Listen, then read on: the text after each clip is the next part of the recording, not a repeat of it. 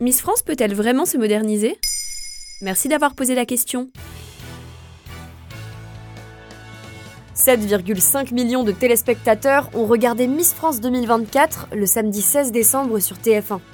Le sacre de la nordiste Eva Gilles a été récompensé de la meilleure des façons avec des audiences toujours en hausse. Une chose est sûre, malgré les années et les critiques, l'émission est une véritable institution et continue de ravir le cœur des fans. D'où ça vient Miss France? Les origines de ce concours remontent à plus d'une centaine d'années.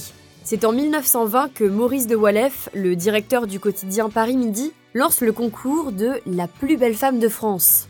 Voici un petit aperçu de la compétition d'après les archives de l'INA en 1948. C'en est une nouvelle preuve que vient encore de donner Paris en élisant parmi 40 concurrentes issues de toutes les provinces la première pin-up de France.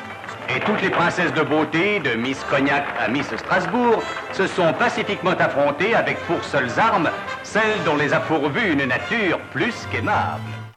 Pas étonnant que Maurice de Wallef soit peu connu du grand public. Il admirait Mussolini, appelait à fusiller Jean Jaurès, lutter contre l'émancipation de la femme, bref, vous voyez le personnage. S'il décide d'instaurer ce concours de beauté, d'après France TV, c'est pour redonner un peu d'ardeur aux hommes meurtris par la Première Guerre mondiale. D'ailleurs, le jury était essentiellement masculin. Ce qui primait dans cette élection, c'était de mettre en avant la vision traditionnelle de la femme. Et Geneviève de Fontenay dans tout ça?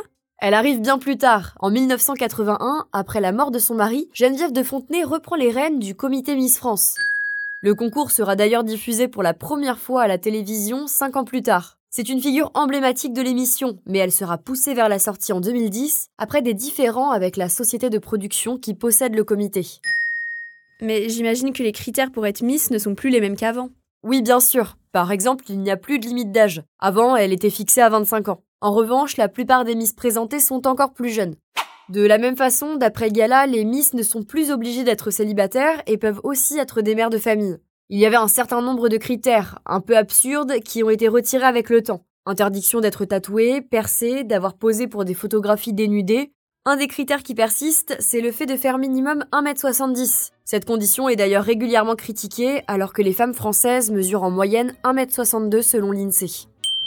Est-ce que le concours peut être compatible avec nos valeurs plus modernes? Évidemment, on ne présente plus les Miss de la même façon. Aujourd'hui, cette compétition est davantage vue comme un tremplin qui les aide ensuite à faire carrière. De même, en 2023, le jury n'était plus composé que de femmes. Mais ça reste à nuancer. Même si les Miss sont aussi évaluées sur leur discours, il y a encore le traditionnel défilé en bikini qui consiste à juger essentiellement leur corps. Miss France reste un concours de beauté. Alors qu'il se veut plus inclusif, certaines mœurs se perdurent et les silhouettes se confondent.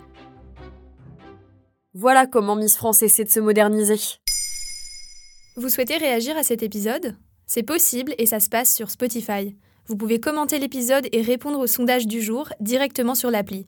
Maintenant vous savez, un podcast Bababam Originals, écrit et réalisé par Joanne Bourdin. Si cet épisode vous a plu, n'hésitez pas à laisser des commentaires ou des étoiles sur vos applis de podcast préférés.